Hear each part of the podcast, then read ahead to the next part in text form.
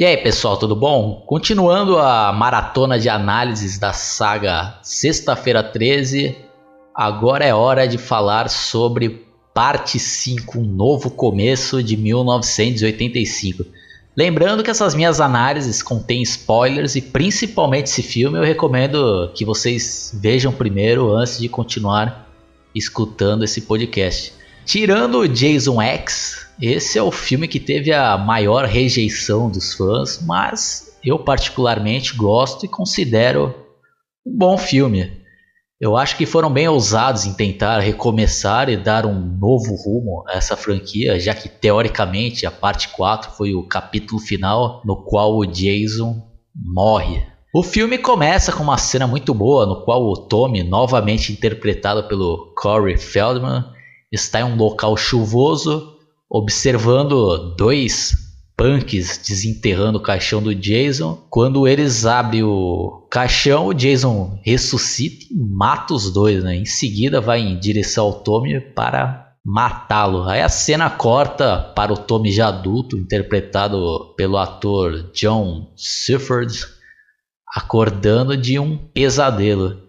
E pelo que eu pesquisei, o Corey Feldman só fez essa pequena participação porque ele estava ocupado gravando o filme Goonies, por isso acabaram tendo essa ideia de colocar o personagem Tommy mais velho. Descobrimos que ele se tornou uma pessoa totalmente traumatizado pelos eventos mostrados no filme anterior e já tinha passado por várias instituições de doentes mentais até chegar numa nova clínica. E ele é recepcionado pela Pan, que o leva até o dono do estabelecimento que explica que lá é bem diferente dos outros locais que ele passou, que não tem guardas nem ninguém para dizer o que pode ou não fazer, e que o principal objetivo era prepará-lo para voltar a viver normalmente em sociedade. Depois mostra o Tommy arrumando suas coisas no quarto e quando ele vai abrir a porta acaba tomando um susto por causa de uma aranha de brinquedo que o menino estava tentando pregaram uma peça, né? E o garoto começa a rir, a tirar sal e falando: É, você tem medo de aranha de borracha? Lá onde eu nasci, você não tem medo de nada. Lá eles me chamam de Red Valentão. Aí o Tommy pega uma de suas máscaras de monstro e vira com tudo. E dá um susto no moleque que fica até pálido, né? E o detalhe é que quando Tommy tira a máscara e fica com uma cara séria, parecendo um psicopata, né? Achei muito boa essa referência ao filme anterior e que o personagem continua fazendo ou guardando essas máscaras né, de monstros. Em seguida tem a cena do xerife chegando na clínica com um casal de pacientes que estavam transando em um terreno ali perto e comenta com o dono que eles tiveram sorte, que a vizinha maluca, que não gosta da clínica, não os pegou. E nesse exato momento chega essa vizinha louca com um filho retardado de moto, né? Dizendo: É, xerife, eu quero que você feche essa casa de malucos, tá ouvindo? Esses garotos só criam problemas, não respeitam a propriedade dos outros. E o filho bobão dá duro neles, mãe. Que um personagem bem engraçado aí do filme. E a mulher já até ameaça, né? O próximo infeliz que aparecer lá no meu sítio, eu vou dar um tiro no meio da cabeça dele. Aí também somos apresentados a novos personagens, como o gordinho maluco, né? Porque lá só tem maluco, né? Clínica de maluco vai ter o quê, né? Que vai lá perguntar para duas minas lá se ele pode ajudar a lavar a roupa. Ele com a mão toda suja de chocolate, pega um lençol, elas tinham acabado de lavar e suja tudo, né?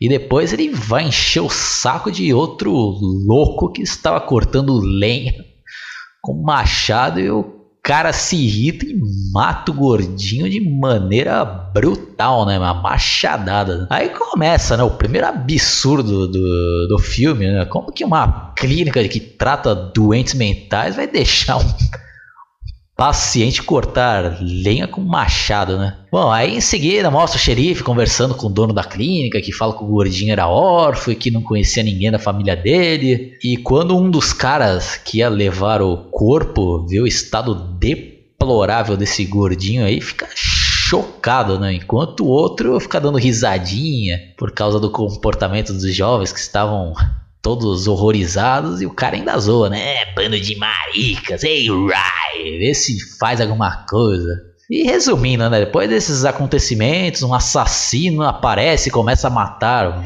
várias pessoas ao redor dessa clínica até chegar nos pacientes.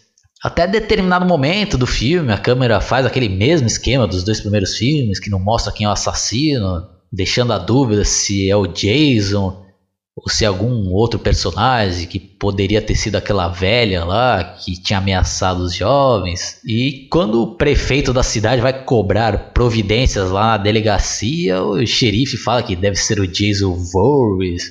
E o prefeito fica puto, né, meu? E diz que ele deve ter tomado muito sol na cabeça. Porque o Jason está morto, né? E que o corpo dele foi queimado, que não passa em um monte de cinza. E aí o xerife também fica nervoso. E, ah, você tem certeza disso? Você estava lá, o senhor viu ele ser cremado. E eu destaco duas mortes bem legais desse filme, que uma delas é a do irmão daquele molequinho que estava cagando naqueles banheiros que parece uma caixa e toma uma espetada na perna, né, e depois uma na barriga, né? Outra morte marcante é quando aquele filho retardado da mulher, depois de tomar um pau do Tommy tem um ataque nervoso e fica dando várias voltas de moto pela casa. Ah, mano, me batendo. Ah. Bam. E uma facada na garganta e arranca a cabeça dele fora, né? Resumindo, né? Quando aparece que o Jason está realmente vivo e prestes a matar aquele molequinho Japan, o Tommy consegue enfrentá-lo e derrubar o assassino nos espetos. E acabamos descobrindo que na verdade era outro cara trajado de Jason, né? E que esse assassino era aquele cara da ambulância do começo do filme que ficou chocado ao ver o gordinho morto e na verdade ele era o, irmão dele, estava matando todas aquelas pessoas por vingança. E no final do filme, o Tommy já internado em um hospital e a Pan vai visitá-lo. Ele tira um facão, enfia na barriga da Pan. E mais uma vez é outro pesadelo do Tommy. E tem outra alucinação no qual o Jason está no quarto olhando para ele. Em seguida, Pan vai visitá-lo e vê que ele teria fugido pela janela porque está toda quebrada, mas na verdade ele estava escondido atrás da porta com a máscara do Jason, um facão indo em direção a ela. Aí aparece os créditos finais e a música. Bom, pessoal, apesar de eu achar um bom filme, eu discordo dessa ideia de que o Tommy ou outra pessoa poderia assumir o lugar do Jason. Ainda bem que essa ideia não foi pra frente, né? Porque com certeza não vingaria, né? E eu dou uma nota 7. Agora eu vou ler aqui algumas curiosidades que eu achei na internet. Num determinado trecho do filme, uma das personagens está lendo um exemplar da revista Fangoria. Não é por acaso, aquele exemplar traz uma entrevista com Tom Savini, o maquiador responsável pelos primeiros filmes da série.